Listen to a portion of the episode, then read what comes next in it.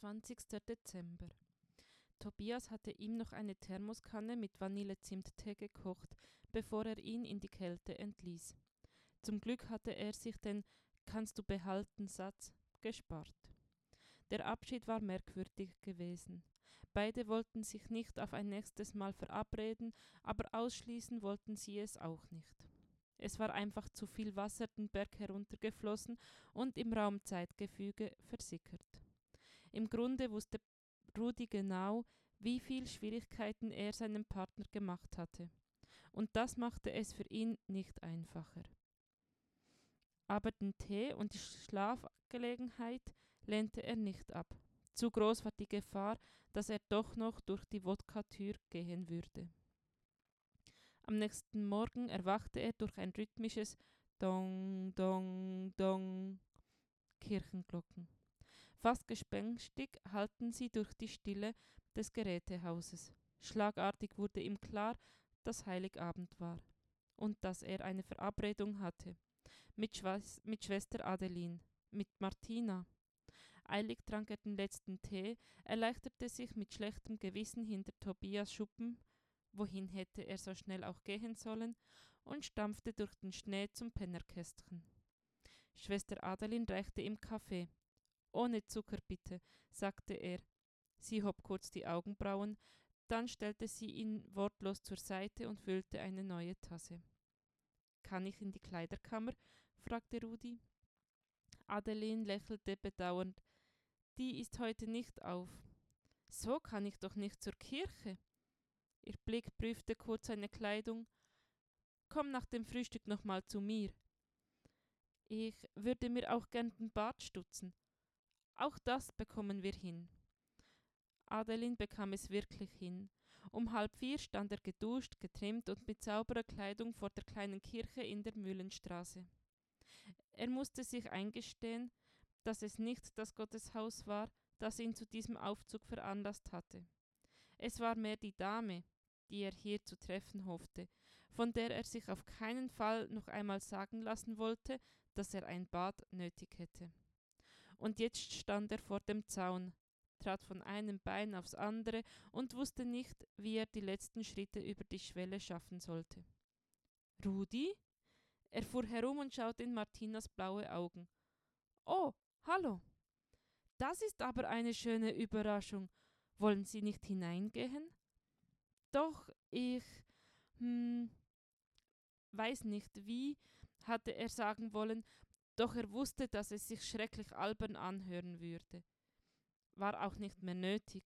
Martina nahm seinen Arm und schob ihn sanft den Weg hinauf zum Eingang. Mein Lieblingsplatz ist vorne rechts. Mögen Sie dort sitzen? Er nickte nur und folgte ihr durch die Reihen. Martina führte ihn zum Fenster. Zum Glück, so konnte er den Blick nach draußen schweifen lassen, wenn er nicht wusste, wo er hinsehen sollte, während es um ihn herum immer voller wurde. Klaviermusik riss ihn aus den Gedanken, stimmte ein kräftiges Freue dich Welt an. Seine Lippen blieben stumm, nur seine Ohren lauschten, und in seinem Herzen regte sich der Wunsch, mitzusingen. Ein paar Zeilen des Liedes kannte er sogar, brummte sie leise und traute sich endlich einen Blick über die Schulter zu werfen. Prompt sah er ein bekanntes Gesicht, musste kurz überlegen, aber ja, es war Johannes. Wie kam der denn hierher? War das etwa auch so ein Gottding, dass er ihm die richtigen Leute über den Weg laufen ließ? Lange konnte er nicht darüber nachdenken. Der Pastor erhob sich, als das Klavier verstummte und stieg auf die Kanzel. Einen Moment schaute er in die Runde, nickte freundlich und legte sein Manuskript zurecht. Gottes Licht, begann er, ist kein Scheinwerfer, keine Neonröhre, kein Flutlicht, sondern sanftes Kerzenlicht. Es will entdeckt sein, beschützen und bewahrt.